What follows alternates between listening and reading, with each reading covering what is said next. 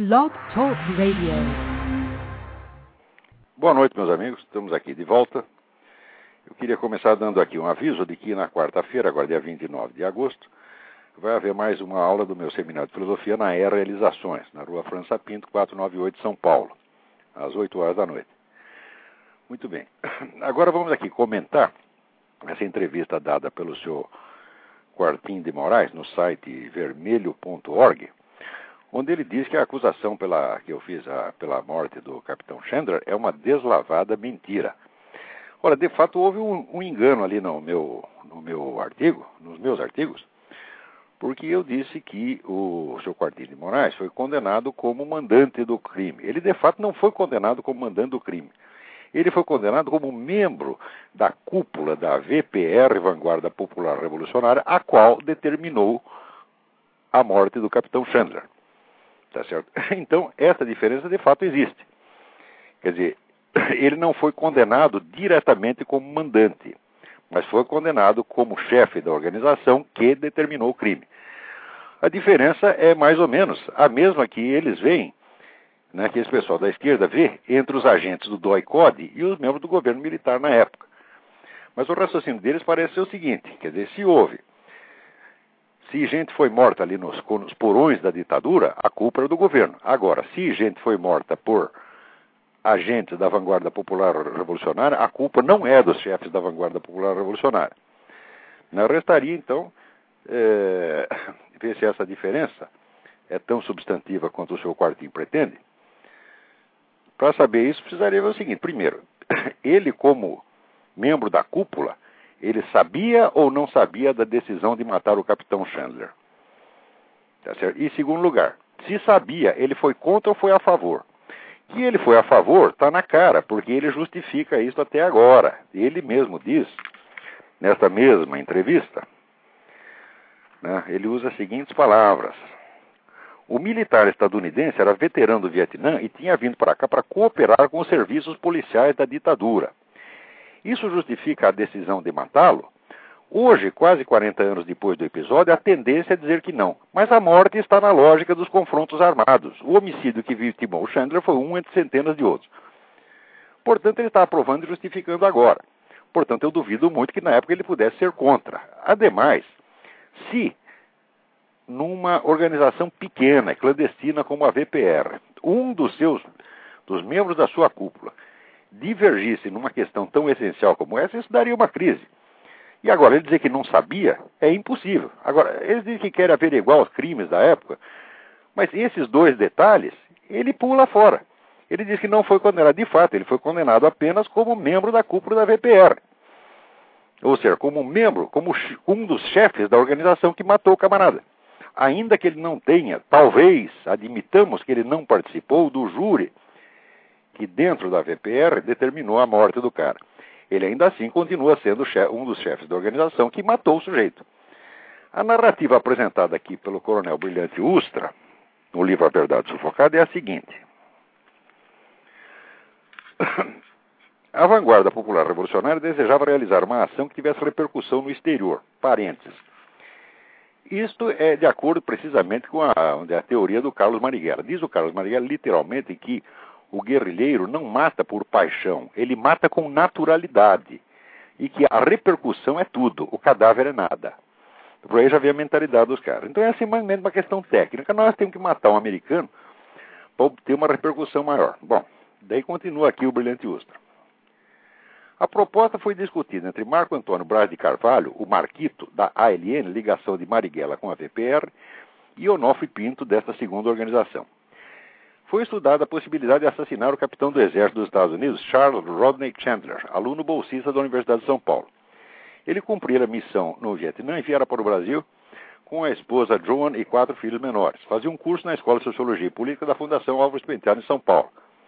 Para justificar o justiçamento, alegaram que Chandler lutara contra a causa do Vietnã e era representante do imperialismo americano. Parênteses. Na entrevista que deu ao jornal da Unicamp, o senhor Quartim afirma que o capitão era, trabalhava para a CIA. Ora, aqui nos Estados Unidos, qualquer menino de escola sabe que é impossível um capitão da ativa do Exército servir na CIA. Isso não existe. Na CIA só entra funcionário concursado. Não, não se entra na CIA assim, porque está no exército e foi chamado para servir na CIA. Isso simplesmente não existe aqui. Quer dizer, a coisa é uma, é uma balela inventada para impressionar, para enganar as pessoas. Dizer, oficiais do exército não trabalham para a CIA. Quem trabalha para a CIA é funcionário da CIA. E as duas coisas não se interpenetram. Mas prossigamos. É, novo Tribunal Revolucionário e novos honoráveis juízes foram convocados Onofre Pinto, João Quartim de Moraes e Ladislas Dolbor. Todos da VPR condenaram à morte. Em seguida passaram a ação. Pá, pá, pá, pá. E daí conta como é que foi o atentado que fuzilaram o, o negro na frente da, da mulher e dos filhos. Então, olha, aqui está dito que o Quartim de Moraes participou do Tribunal Revolucionário. Mesmo que ele não tivesse participado deste tribunal revolucionário, ele continua sendo responsável pela morte do capitão. Por quê? Porque era o chefe da organização, um dos chefes da organização que decidi, tomou a decisão. Então, agora imaginem vocês, a distância burocrática, existe na escala burocrática, entre um presidente ou um ministro de Estado e um executor de ordens, o DOI-CODE, é imensamente maior do que aquela que dentro de uma organização pequena, como a VPR, pode haver entre sua cúpula e os executantes do homicídio.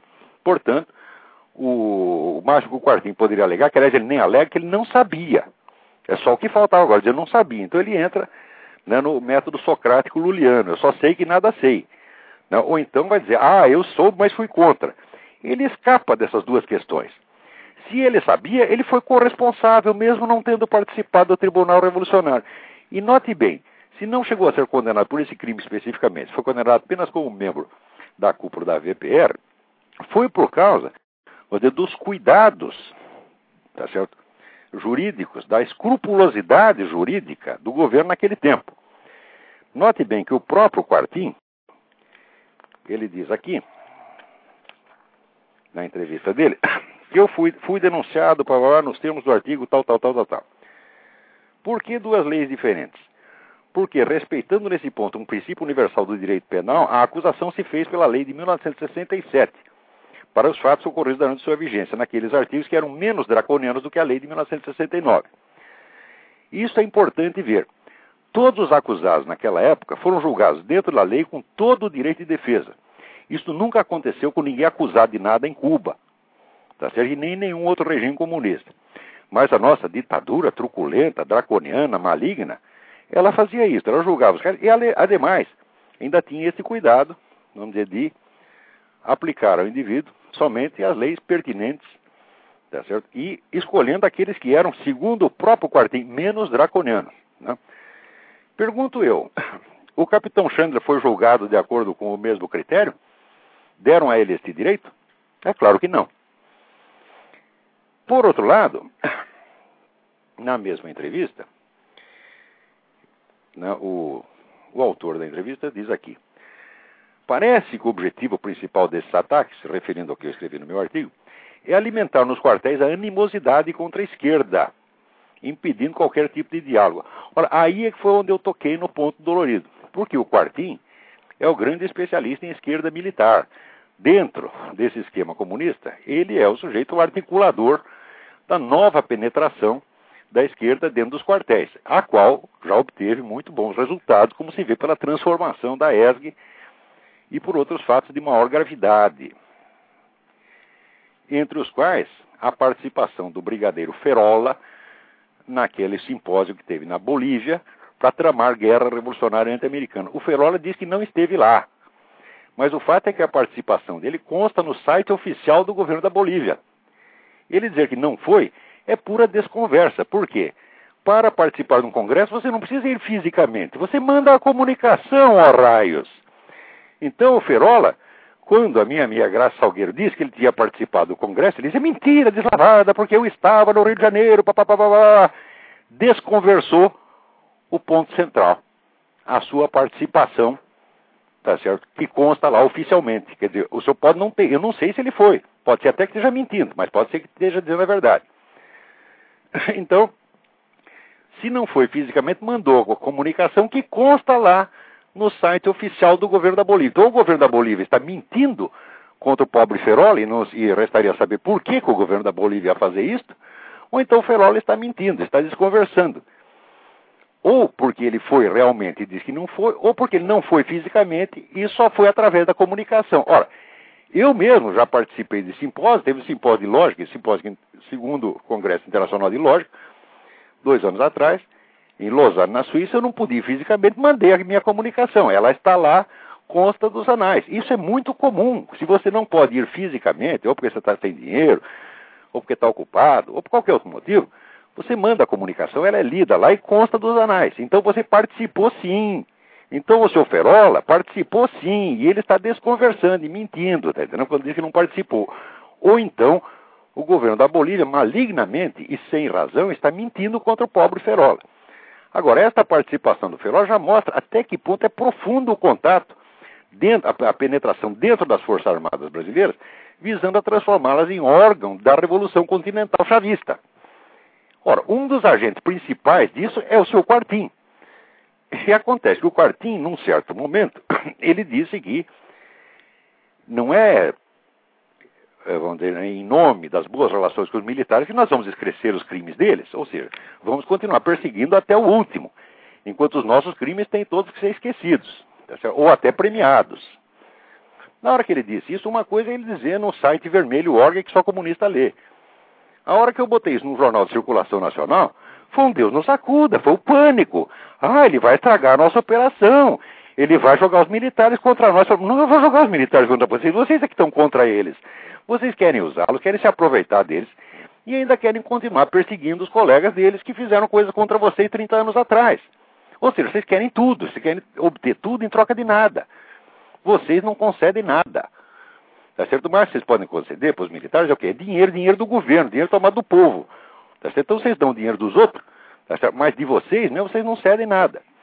A diferença de tratamento é tal, vamos ver até que ponto isso vai.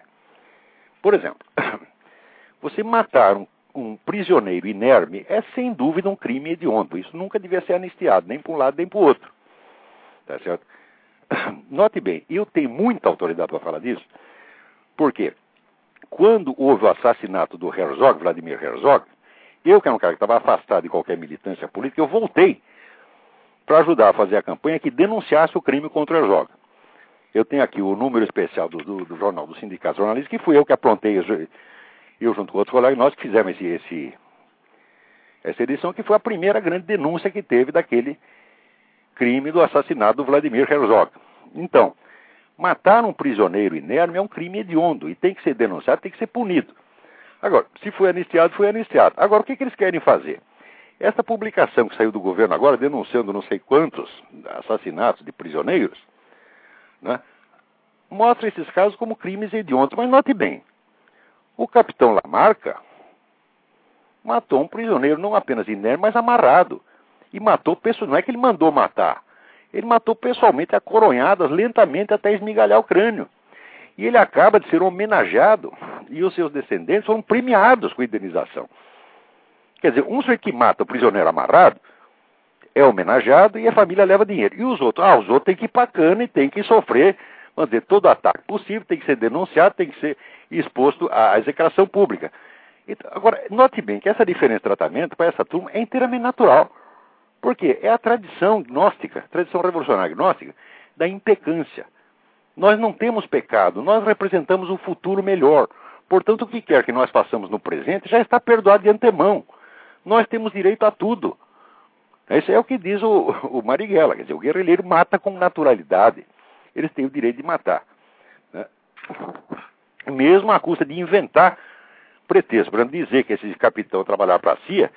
Digo, uai, pera um pouquinho. Se eu tenho que, ô Quartim, se eu tenho que provar que você é responsável pela morte do capitão Chandra, coisa que já está provada pelo simples fato de você ser chefe da VPR, ainda que não tendo participado, como você diz, do Tribunal Revolucionário, por que, que você não tem que provar que o capitão Chandra era da CIA? E além disso, o fato de ser da CIA, tá certo? Significa que ele estava trabalhando para a repressão? E o mesmo fato de estar trabalhando para a repressão justifica que você, você ou a VPR o condene à morte? Com que autoridade? Ora, na época havia tribunais constituídos, havia eleições, tá certo? Havia muito mais liberdade de discussão, porque note bem, isso foi em 67, 67, 68. Não foi depois, porque depois veio a censura terrível à imprensa. Nessa época não era assim. Nessa época se discutia as coisas livremente. Tá certo? Toda a chamada esquerda desarmada, o partidão, falava o que queria, não só falava o que queria, como era ajudado pelo governo. Porque a principal editora comunista, que era a editora Civilização Brasileira, isso me foi contado pelo Enio Silveira pouco antes de morrer, diz ele, ela viveu de dinheiro do governo militar durante todo aquele tempo. Tá certo? E havia um monte de jornais. Veja, se você procurar os jornais anticomunistas nas bancas, não tem um. Não tem um. A única coisa que tem, mas é ter mídia sem máscara na internet. Nas bancas não tem nada. Naquela época tinha cinco ou seis. Tá certo? Você tinha opinião, você tinha o movimento, você tinha o fato novo, você tinha um monte. Era chamada imprensa Nani, que era muito rica. Tem lá o Fernando Gasparian botando dinheiro atrás dessa coisa toda, você sabe perfeitamente disso. Então, vocês nunca estiveram sob a situação de silêncio opressivo que vocês estão impondo a nós hoje. E note bem, eu sofri a censura naquela época, eu trabalhava na editoria política do Jornal da Tarde, não foi nenhuma, nem duas, nem três matérias minhas que foram jogadas no lixo pelo censor. Eu sei o que foi a opressão naquela época. Eu estava totalmente contra e combati isso até o último dia. Tá Agora vocês não. Vocês estão fazendo hoje coisa pior. Porque vocês querem o silêncio total. Vocês não aceitam que, não aceitam que tenha um sujeito contra vocês. Quando tem um sujeito isolado, você já se mobiliza, mobiliza todos os partidos para calar a boca do nego. Você não pode ter nenhum. Naquela época tinha um montão e o governo tolerava. E a instrução era tolerar. A instrução do governo militar é a seguinte: nós vamos perseguir a esquerda armada, mas a esquerda desarmada nós vamos deixar. Não só deixar vocês falar, como deixou vocês tomar conta das universidades. Note bem, nunca a indústria do livro esquerdista no Brasil prosperou tanto quanto durante a ditadura. Isso é você acompanhar os registros da Câmara Brasileira do Livro e você vai ver se existiu tanta perseguição, censura, etc. Como é possível isso? Como é possível a prosperidade tá de uma indústria que está proibida. Nunca esteve proibida, vocês falavam o que queriam, porra. Tá certo? Agora, hoje não é assim. Tem gente na linha, mas eu vou terminar de explicar isso aqui. Muito bem. Então, quer dizer, seu Quartinho, de fato, eu retifico, o Quartinho jamais foi condenado como mandante do crime. Foi condenado como dirigente da VPR que foi a mandante do crime. Tá certo? É uma belíssima diferença. Agora, essa diferença, vamos dizer que é apenas um detalhe jurídico, tá certo? que, vamos dizer, uma, uma, um, que mostra a escrupulosidade da justiça militar no tempo da ditadura, ele se prevalece disso, ele se prevalece da própria escrupulosidade dos seus inimigos, para agora dizer que a mentira deslavada. Ah, é a mentira deslavada, sim. Quer dizer, você não foi o mandante direto, você foi o chefe da organização mandante. Tá bom? Tá corrigido, fica corrigido aí, Quartinho. Mas como eles chamam, me chamam só de seu O de Carvalho, vou passar a chamar de seu Que Moraes. Aqui, seu Que Moraes. Agora, outra coisa. Esclarecido este ponto, vamos agora ver o tratamento que eles dão a mim nesta, acusa, nesta entrevista. So, Olavo de Carvalho, um ideólogo de extrema direita, e que é, vamos dizer, um. É, como é que se diz aqui? É até bonito o negócio que tudo que eu falo é em função do meu. Aqui, é um provocador alimentar para o seu notório fanatismo anticomunista. Então vamos ver esses três termos: fanatismo, extrema-direita e ideólogo. Então, primeiro, seu que de Moraes? Fanático é a puta que eu pariu. Tá certo? Por quê? Se vocês que matam em nome do comunismo não são fanáticos, então fanático sou eu que só escrevo contra vocês. Nunca matei comunista nenhum, e quando mataram, tá certo? Eu fui denunciar. Eu fui, estive entre os primeiros denunciantes do assassinato do Vladimir Herzog. Eu já vi. Vo, vo, e vocês? Alguma vez vocês foram denunciar algum assassinato cometido contra alguém da direita? Você já defendeu algum cadáver da direita? Já escreveu uma palavra em favor do sargento Mário Cosel Filho? Ou em favor do Oswaldo Lovecchio, cuja perna vocês arrancaram no atentado? que era um sujeito que não tinha nada a ver com a história. Não, você não diz uma palavra em favor dessa gente. E o fanático sou eu. Quer dizer, vocês podem matar quanto quer. E eu não posso nem mesmo reclamar. Isso é fanatismo. Segundo lugar, você não sabe o que é extrema-direita, oh, rapaz?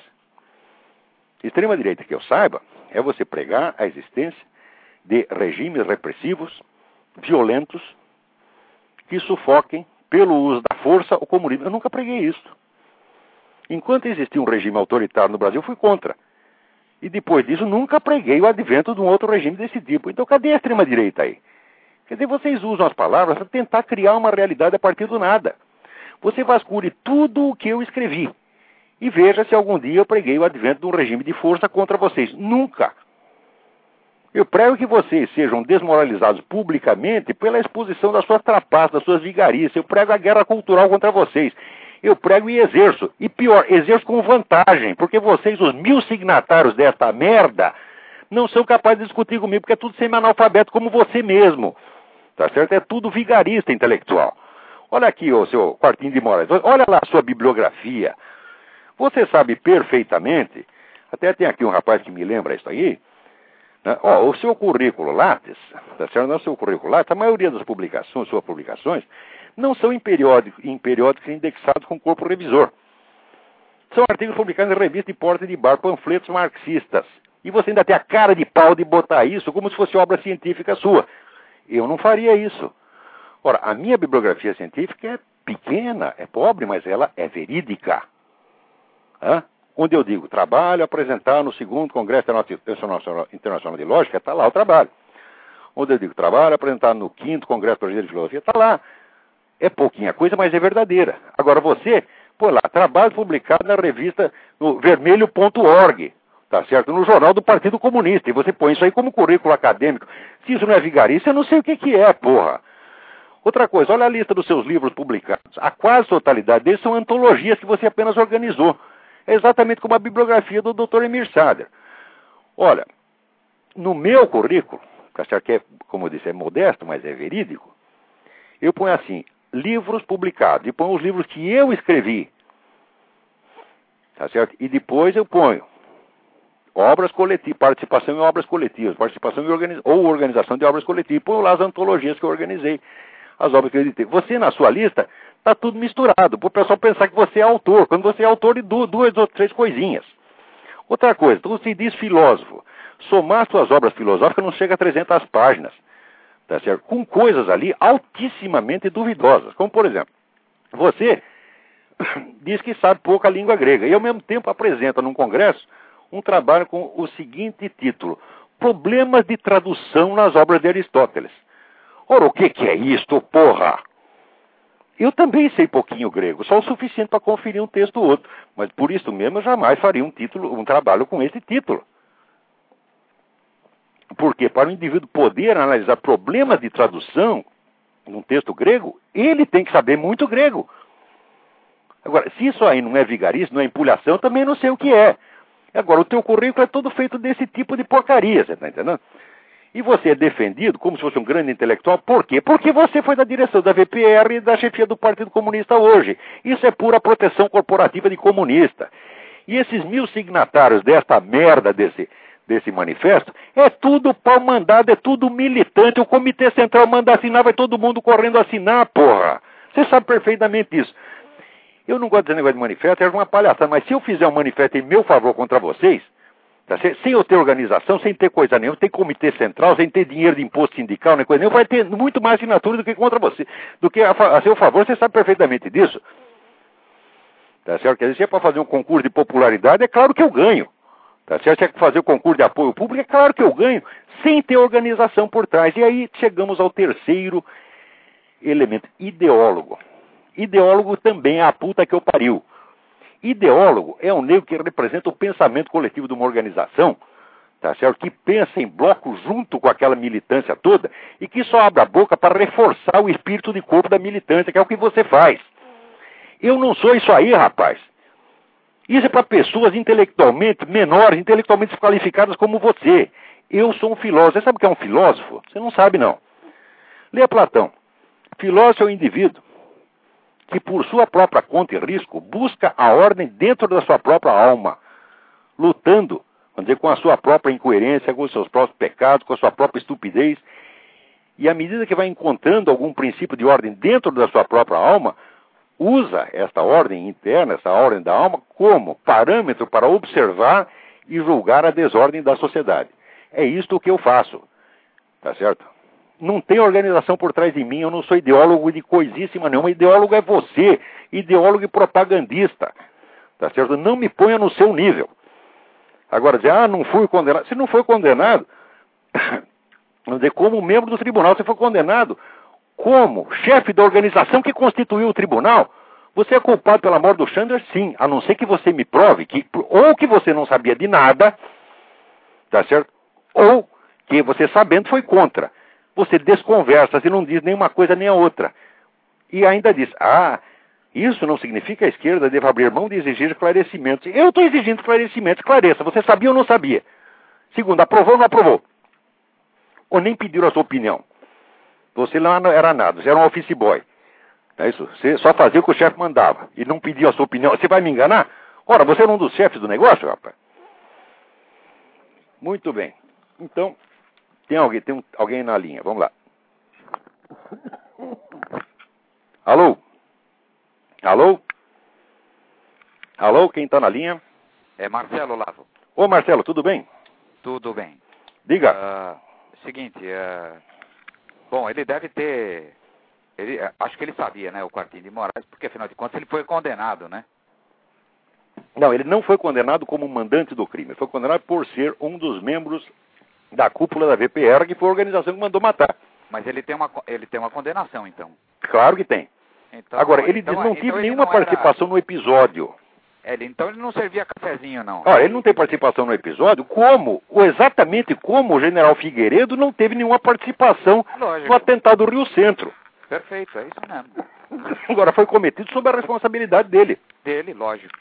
Olavo, uh, saiu essa semana aqui, uh, ontem no blog do Reinaldo Azevedo, por acaso, mas é, saiu na, no UOL tudo o, o, exame do Enem. Você chegou a ver Não coisa, cheguei a ver. Chegou? Não, não vi não. Então tá bom. Tem um, tem um texto do Ferreira Goulart, numa das questões, que o açúcar é branco, é bonito, é, a loira, a moça com, com beijo, que beija é doce, que nem o açúcar, não sei o quê. Mas quem faz na usina escura é o pobre, coitadinho, homem de vida amarga e dura.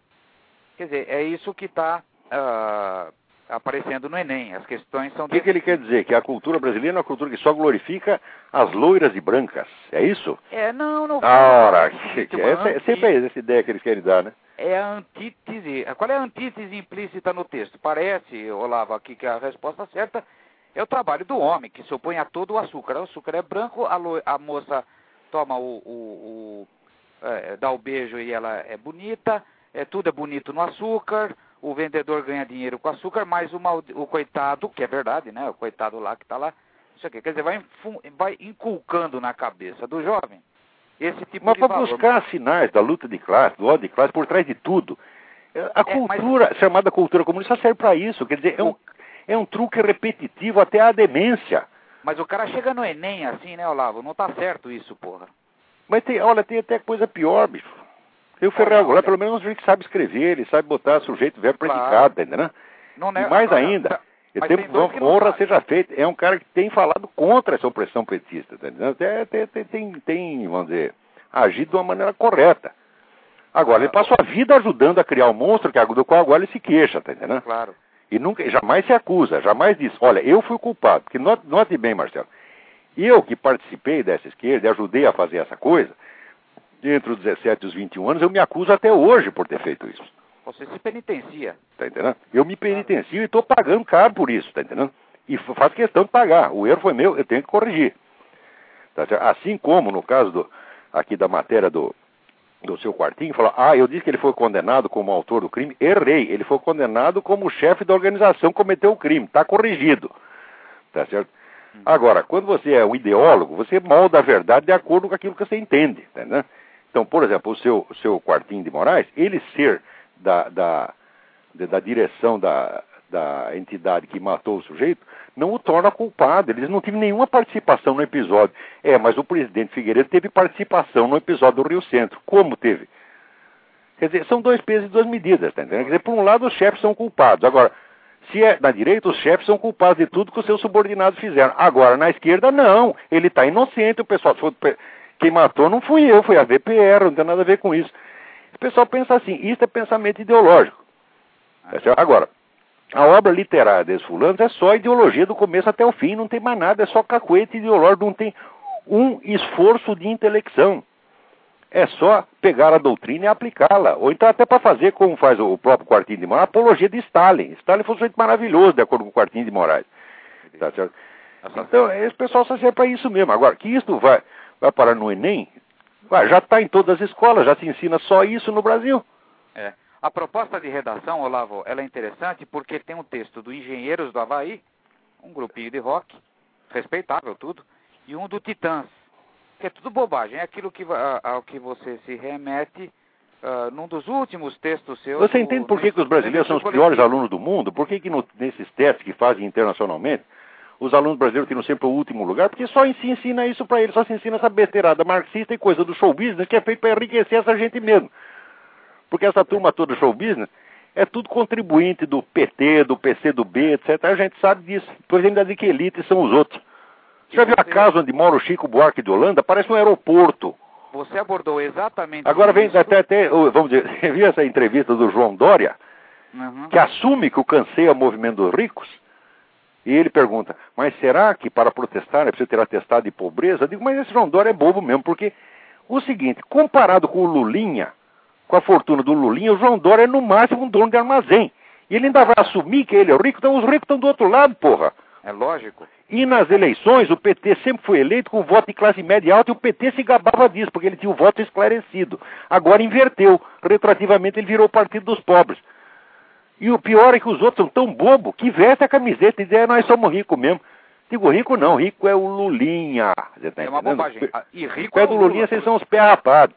Olha, para pagar o Duda Mendonça 10 milhões no exterior, sem saber de onde veio, Pois é. De algum lugar veio, né? Lógico. O Duda Mendonça não é elite. Lulinha não é elite. elite sou eu.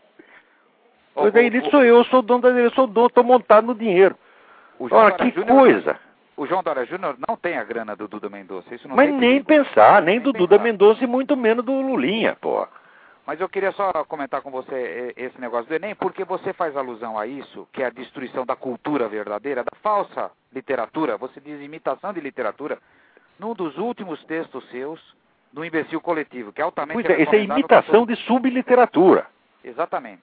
Confundir Engenheiros do Havaí, ou, ou Titãs, ou o Caetano Veloso, que é quem você, a quem você fez alusão na época, com verdadeira literatura, é é, é, é, é, é, crime contra a intelectualidade, é crime contra a cultura. É, é, um, é, um, como é, que é? é genocídio cultural, é destruição de uma cultura nacional, é substituição por lixo.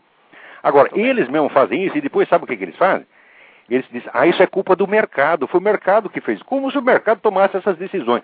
Vai ver os caras que decidem a programação de todas essas gravadoras, de todos esses canais de televisão, quem decide, toda a indústria cultural só tem esquerdista do primeiro ao último. Então eles enchem de lixo por decisão própria e depois dizem, tá vendo? É a degradação é, causada pelo mercado, as forças irracionais do mercado. A força irracional do mercado é você mesmo, seu filho da puta. Isso é de uma hipocrisia monstruosa. Quer dizer, ele se esconde através de nomes. Forças irracionais do mercado, quando você vai ver, é eles mesmo, pô. Nenhuma. É ele, é ele mesmo, são eles mesmos, não tem força nenhuma. Somos nós mesmos. Olavo, vou te deixar um abraço. Obrigado. E, e, até a próxima. Até a próxima. Agora, só continuando mais um pouquinho aqui com a entrevista do seu Kid de Moraes, né? ele, para mostrar que eu sou um sujeito mentiroso, ele diz aqui, ele, ele pega dois trechos que ele mesmo chama de deboches. Ora, quando você faz um deboche, o deboche não é a verdade literal, é, o deboche é um exagero retórico, evidentemente, tá certo? Mas ele, por um lado, chama de deboche e depois trata como se fossem informações literais. Né? E eu, usando aquela aquele parágrafo que o, o, o que de Moraes fala das fugas de, de escravos, né? Para provar que a escravidão brasileira era cruel, que era mesmo, ele usa as fugas de escravos, tá certo? Mas ele nem liga para as fugas imensamente maiores de gente do paraíso comunista, tá certo? É, então, dizendo isso, é, muita gente fugiu, do, os ingratos, né, fugiram do paraíso comunista e daí diz eu, e eu mesmo, cínico e indiferente à ternura que jora do coração do professor Kifuri, que é o que, próprio que de Moraes, fugi para os Estados Unidos antes que desse na veneta filantrópica do indigitado a ideia de constituir às pressas mais um tribunal revolucionário e me mandar para o Beleléu. Então, olha aqui, note bem, se ele não. Quem foi que constituiu o Tribunal Revolucionário? Foi a VPR. É?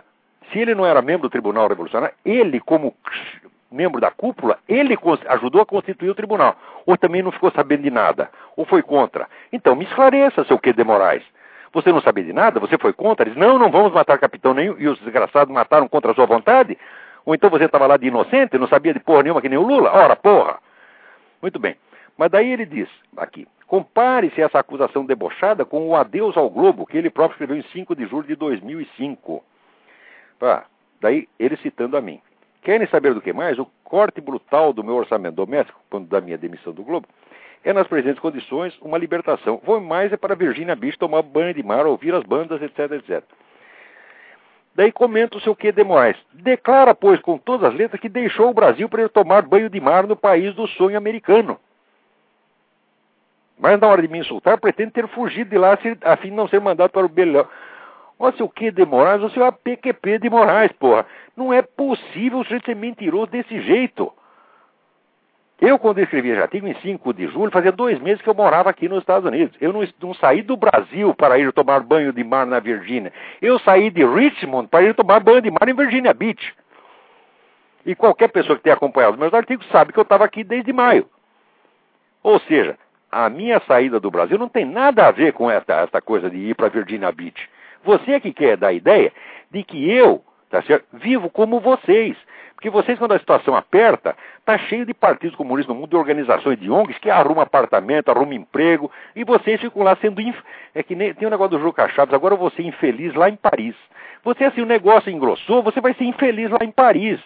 Como você de fato foi, tá certo? Foi você, foi Márcio Moreira Alves, morava num apartamento duplex lá, tinha gente de champanhe, tá certo? E depois fica chorando e ainda diz: a tortura faz parte da minha experiência pessoal. Ora, meu filho, eu ouvia falar da tortura, não era em Paris, era nas redações onde as pessoas eram presas. Tem um amigo meu que foi preso lá dentro. Quer dizer, eu estava ali correndo risco. E você? Estava lá sofrendo em Paris. Ora, pô, e agora vem dizer que eu que saí do Brasil. Ele disse que eu deixei o Brasil para ele tomar banho de mar no país do sonho americano. Vai mentir na puta que eu pariu.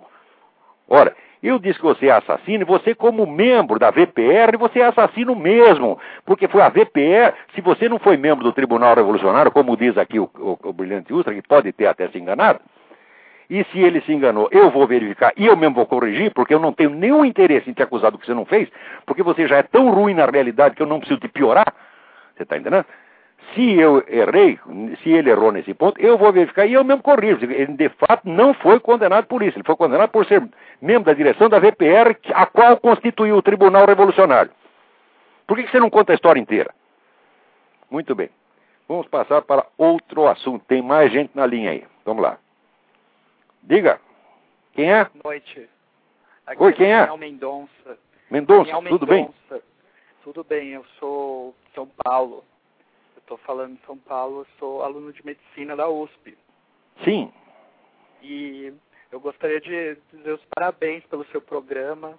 Obrigado, obrigado, obrigado. Um esforço louvável, dá para ver a sua sinceridade e tem inspirado todos nós aqui. Obrigado. Ainda tem muita gente decente no Brasil, entendeu? É, e eu, se eu pudesse, se eu tivesse dinheiro, tirava todos vocês daí, porque aí o negócio vai ficar ruim. Ah, obrigado. Infelizmente eu não eu... tenho toda essa, essa retaguarda que esse pessoal pensa. Note bem, o cara aqui, o, na entrevista com o Artigo de Moraes, ele disse, o Olavo de Carvalho, a partir da sua base operacional, olha o termo militar, quer dizer, eu tenho uma base operacional, que eu saiba, eu tenho uma casa aqui que eu estou pagando, tá certo? Pulando que nem um cabrito para pagar a prestação aqui. Isso é base operacional, quer dizer, ele pensa aqui que eu tenho, eu tenho um quartel da CIA à minha disposição, que tem o governo americano. Esse pessoal vai inventar coisa, tá sozinho, tá entendendo? Quer dizer, vem aqui, ô que de Moraes, vem aqui, eu convido você para vir na minha casa para você ver como é que eu vivo aqui, porra. Entendeu? Eu vivo do meu trabalho, não é como você que sempre teve organização para te sustentar, rapaz. Trabalho ou não trabalho, você ganha, você sabe perfeitamente disso. Agora eu não. Vamos lá. Nós nos identificamos muito com essa sua situação de tentar fazer o máximo possível com. Vocês sabem que vocês aí não têm vocês não têm meios de expressão. A própria grande mídia que eles chamam de, chamam de extrema direitista não deixa vocês falarem, porra. Esconde as notícias que são contra a esquerda. Você vê esse terceiro congresso do PT, a gente para descobrir tem que assistir o vídeo no YouTube. É, onde eles assumem o programa comunista. Vê se sai isso no Globo, vê se sai na Veja, vê se sai no, no Estado. Nem na Veja sai. Esses dias mesmo eu dei download do vídeo do ex-agente da KGB, porque na TV você não vai encontrar nada disso. Não, imagine se a Globo vai passar. Ah, o Globo passa vida e obra de Luiz Carlos Prestes, vida e obra de Oscar Niemeyer.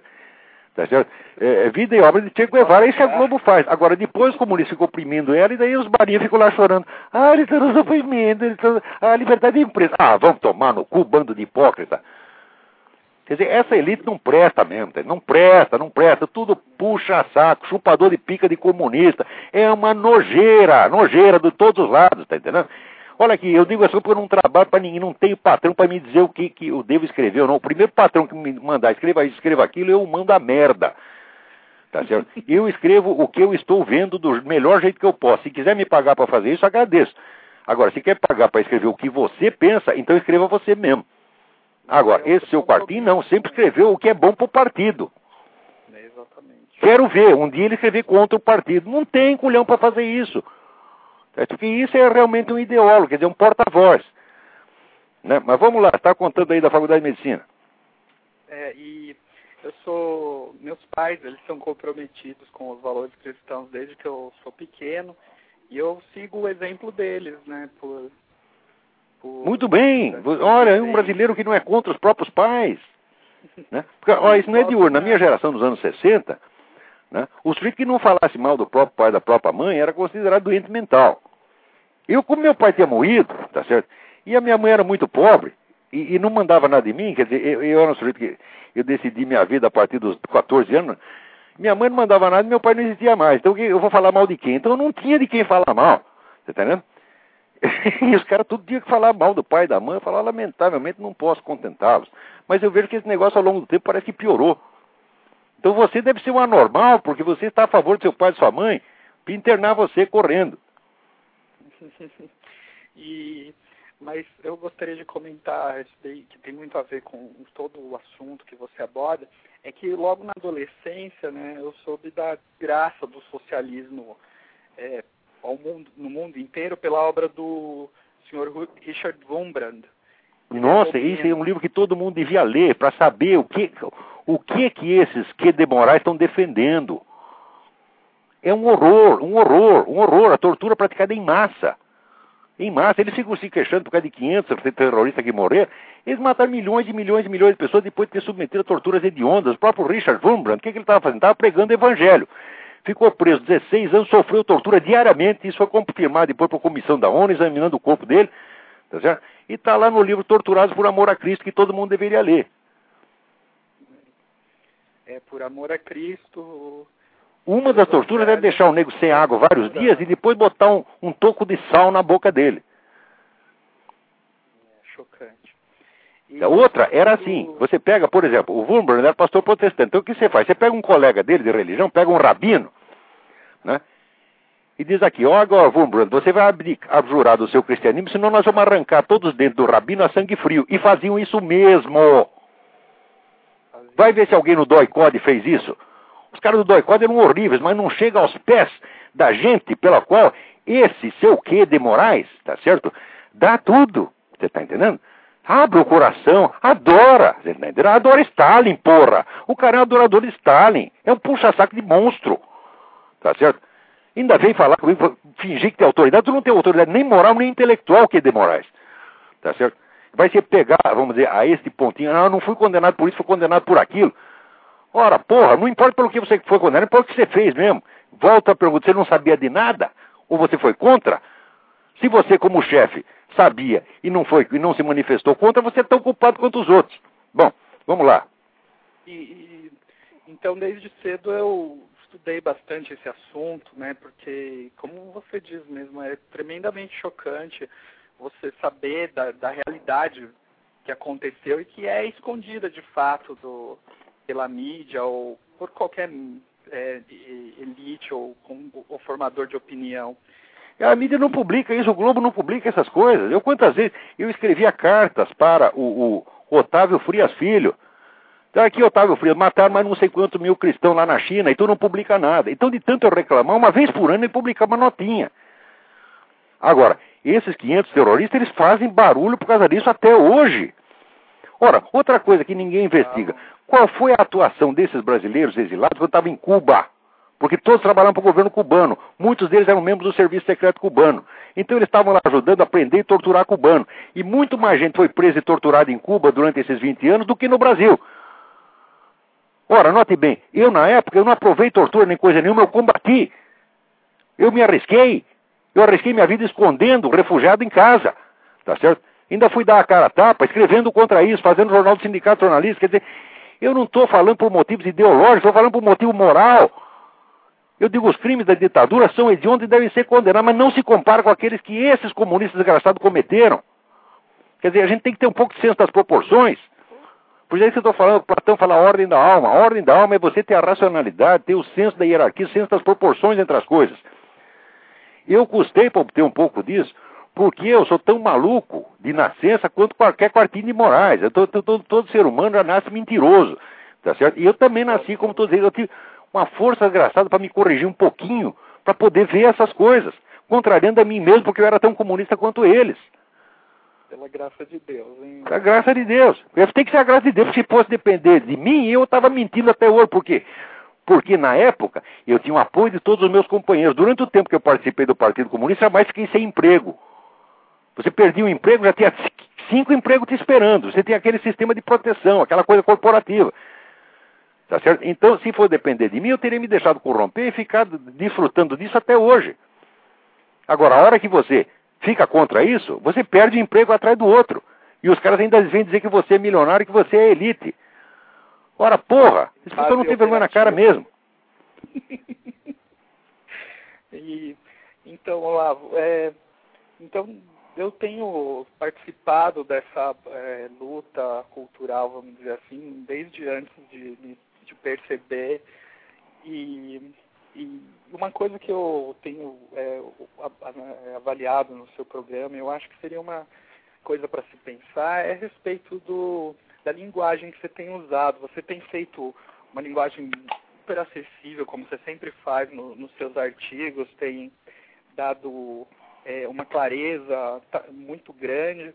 É, só que algumas vezes é, é difícil, por exemplo, para mim, compartilhar do, do, seu, desse seu programa com uma pessoa de mais idade ou mais conservadora, por causa que às vezes você usa o, o, os vocábulos para. Mas eu estou falando para você que eu sou um merda, que eu não sou um exemplo de perfeição para ninguém. Eu estou falando, eu estou tentando melhorar aos poucos. Tem um pouco de paciência que o dia eu vou melhorar, tá bom? Por enquanto me aguenta do jeito que eu estou. Tá Porque eu acho, não é por, por modéstia, eu acho que até já estou fazendo muito, pô. Tá? Quando eu puder melhorar, melhor. Quando eu acalmar um pouco, quando esses caras. Quando tiver um pouco mais de paciência. Olha, para ter paciência com o que de Moraes, você precisa ser São Francisco de Assis. Eu não sou, porra, tá entendendo? Mas, eu aguentei essa gente muito tempo. E além disso, tratar essas pessoas com educação é um insulto ao próprio nosso Senhor Jesus Doutor Cristo. Olavo, não, eu não tá quero que trate com educação. A única coisa que eu peço é que use algum, algumas ofensas é, que são menos, são consideradas... Não há ofensas tão ruins quanto eles merecem. Ah, eu sei. Quando eu digo que um sujeito desse é o filho da puta, eu assim, eu me arrependo porque eu estou ofendendo as putas. Mas, por exemplo... O coit... é, que as coitadinhas fizeram? Nada. Eu devo a elas momentos maravilhosos da minha juventude, tá entendendo? Foi muito tempo atrás, porque agora eu estou velho e broxa, mas eu devo a, eles, a elas bons momentos. Eu não posso falar mal das coitadinhas, tá entendendo? Eu, elas, pequei elas pecaram junto comigo, mas eu não vou, posso cuspir na cara de quem pecou junto comigo, tá entendendo? Então, quando eu chamo um que de de filho da puta, eu sinto o aperto do coração. Infelizmente, não há palavras para qualificar essas pessoas. Transcende a linguagem humana, tá entendendo? E, mas o que eu deixo de sugestão para você, Olavo, que eu pensei sobre esse assunto exatamente, e eu acho que eles merecem todos... Me faz uma coleção de insultos que não ofendam a sua sensibilidade, mas ofenda somente a deles, e manda para mim que eu prometo que eu uso em vez de chamar a mãe do, do dito cujo aí do que Pois é, é uma injustiça. O que, que a mãe tem que ver? Olha, a mãe um dia cadela, teve aquele filhinho bonitinho, cuidou do cara, deu todo amor e carinho, foi depois de virar o quartinho de Moraes. E eu ainda falo mal da mulher, é uma injustiça, você tem toda a razão. E, bom, eu, essa daí é uma das sugestões que eu gostaria de dar e com certeza eu vou ligar mais. Tá dado, não leva mal não, tá tudo bem. Toda atenção. É, é, eu estou vendo o horário aqui, eu não sei como que você faz. É... Alô? Alô? Alô? Mas vamos em frente, que ainda tem mais uma notícia para dar aqui. Ah, então eu gostaria Obrigado pela sugestão de qualquer parabéns. maneira. Um abraço, muito obrigado. Tá bom, e se eu falei qualquer besteira, desculpa o fechando que eu passei. Vamos lá. Agora, olha que coisa bonita. Né? Coordenação dos movimentos sociais irá às ruas no dia 5 de outubro, definiu o dia 5 de outubro, dia em que expiram as concessões da Rede Globo, como data simbólica para ações de rua no Congresso Nacional que fortaleçam a campanha para a democratização da mídia. Democratização quer dizer entregar a mídia na mão deles. A gente sabe perfeitamente. É democratização na base Hugo Chaves. Tira dos donos que ganharam aquilo com trabalho e dinheiro e dá para nós, que obtemos no grito. Tá certo? Eu não sei como o senhor Roberto Marinho construiu a, a, Globo, mas eu suponho que tenha sido pelos meios normais. Quer dizer, ele começou trabalhando, ganhou dinheiro, investiu, ganhou com isso, fez mais dinheiro, mais dinheiro, mais dinheiro e foi comprou a Rede Globo. Montou a Rede Globo. Agora, esses caras, eles querem uma na base do grito. Você reúne um monte de vagabundo, vai na, na rua, sai gritando, intimida os caras, me dá essa televisão aí! E daí o cara acha que esse é o meio justo, correto e honesto de obter uma televisão. Agora, 5 de outubro, expira as concessões da Rede Globo. Atenção, Rede Globo, vocês vão perder tudo o que vocês têm mais cedo do que vocês pensam. Porque vocês passaram os últimos 30 anos puxando o saco dessa gente porque era bonito. Tá certo? E agora vocês vão pagar pela sua subserviência e pela sua burrice, pela sua covardia. Tá bom? Eu não vou ficar com dó de ninguém, porque eu tô, estou cagando para esta zelite brasileira. Olha, tem gente que presta na zelite, como até tem gente que presta na esquerda, né? Mas são tão poucos, para um lado para o outro, que não, não vale a pena. Né? Eu vejo porque esse pessoal da associação comercial tenta fazer alguma coisa boa e tal. Não adianta. Não adianta por quê? Porque a maioria não quer saber, a maioria só quer puxar saco de PT. Agora, puxar saco de PT não adianta. Olha o que aconteceu no Rio Grande do Sul. Né? O pessoal do, do, do, foi fazer uma, uma, manifestação pacífica lá é, contra a corrupção. Foi a turma do PT, foi lá, bateu nos caras, apedrejou, quebrou o carro de som.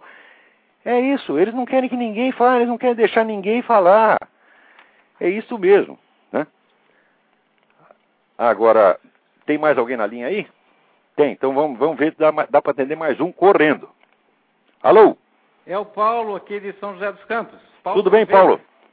É, o senhor falou, bom, boa noite, o senhor falou num artigo do senhor de manhã, que eu li de manhã, sobre o plano, alguma coisa desse quartinho da esquerda, de fazer alguma coisa no exército. De... Exato, não, eles dizem, não é um plano, eles estão fazendo mesmo. Há 20 anos estão fazendo. Infiltração comunista no exército tentar ganhar os caras para transformá-los em instrumentos da grande, da grande guerra latino-americana contra o imperialismo. A serviço ao bazar de Hugo Chávez e Fidel Castro, mas é isso que querem, sempre quiseram. Né? O é. próprio Quartinho se lamenta, diz, ah, antigamente, em 64 havia uma esquerda militar, tudo comunista, pessoal do, do PC. Agora ele quer que tenha de novo. E eu estou ameaçando estragar a brincadeira. Eu acho que é importante esclarecer porque como, como é que é esse mecanismo? Porque o clima aqui na, nas comunidades da internet, se fala em golpe, terceiro mandato, que o número 3 está aparecendo todo dia na televisão. Então, é, o pessoal quer mais informação, quer um pessoal novo. O problema do terceiro mandato não existe, é porque Lula ou não Lula não faz a diferença para eles. Está cheio de Lulas. Lulas tá se fabricam, se produzem Lulas como peidos, você está entendendo? É. Não é uma pessoa notável. Pode que tem milhões de, de qualquer Heloísa ser no lugar dele. O problema não é esse. O problema é a implantação do socialismo no Brasil. Esse é o programa do terceiro congresso do PT. Está lá no YouTube. Mas... Procure terceiro congresso do PT YouTube. Você vai ver, eles declaram. Quer dizer, é o regime idêntico ao que está lá na Venezuela, Cuba, etc, etc.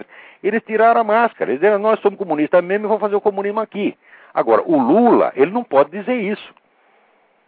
Por quê? Porque o Lula é o garoto propaganda. O garoto propaganda tem que passar a imagem tranquilizante. Então, quando o pessoal vê isso, o que, que faz? O pessoal do jornal vai correndo falar com o Lula. Lula, é verdade. Lula, diga uma palavrinha que nos tranquilize. São Lulinha, protegei-nos. É tudo um bando de puxa-saco. As elites brasileiras é um bando de puxa-saco covarde. Tá? Só quer receber uma notícia tranquilizante. Mas, infelizmente, a notícia verdadeira é essa que está no terceiro congresso. Né? Quer dizer, todo mundo sabe que para conhecer um movimento político não basta você ouvir os pronunciamentos públicos dos líderes, você tem que ouvir as discussões internas do movimento. Eu conheço. Não é isso? Eu Porque conheço. os pronunciamentos públicos são só propaganda. A substância da estratégia, das decisões, está lá nas discussões internas. É um, é um, preceito que se usa em, em historiografia, é um método historiográfico, dar preferência, vamos dizer, à fonte primária. É, eu conheço, mas quando eu falo para o grande público, para as pessoas, ninguém acredita que, que internamente eles falam em comunismo. Não acredita por quê? Porque isso é um bando de boiola, um bando de frouxo, você está entendendo? Não tem coragem de encarar a realidade. A última... Outro dia, por exemplo, uma, uma ex-aluna minha, que eu gosto muito, uma pessoa muito querida, chamada Maria Amélia, né, reclamou porque eu chamei o general Figueiredo de, de covarde.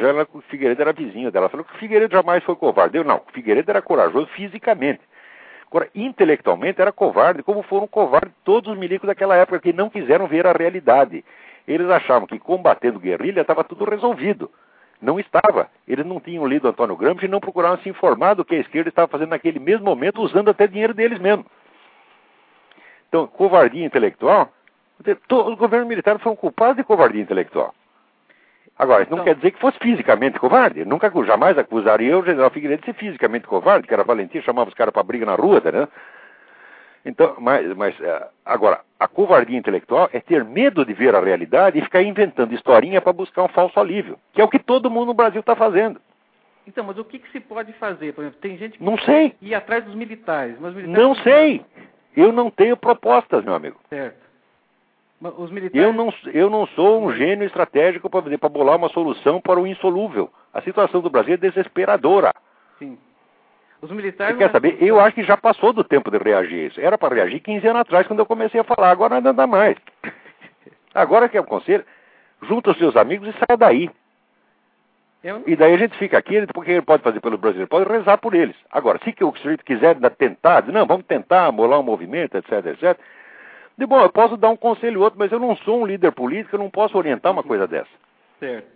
Tá, obrigado. Então, deixar espaço para outro, né? Obrigado. Agora, deixa eu comentar aqui uma última notícia aqui, que saiu no Estadão. Relatório critica ex-diretor da CIA pelo 11 de setembro. George Tenet é acusado de falhar na prevenção dos ataques da Al-Qaeda. É verdade, isso aconteceu.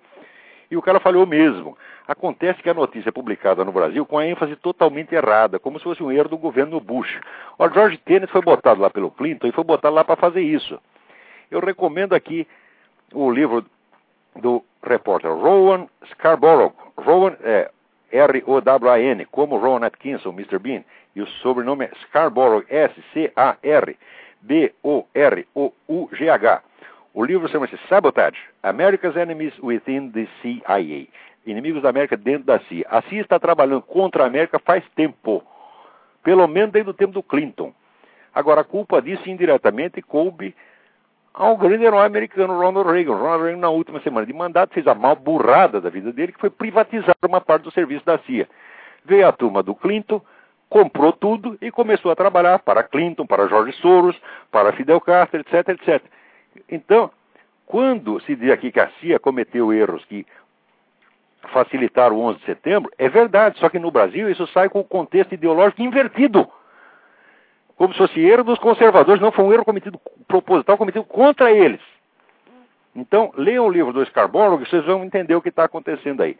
Muito bem, não temos mais tempo, não dá para atender mais ninguém. Muito obrigado a todos pela atenção. Aqueles cujas, cujas mensagens eu não li, me desculpem. Desculpe talvez o excesso de palavrões, ditos até contra o Q de Moraes. Se eu me referi, por acaso, à mãe do Q de Moraes, estou completamente errado. Deve ser uma excelente senhora, tá certo? É o seu filho que não presta. Agora, a senhora é muito boa, tá certo? Muito obrigado a todos.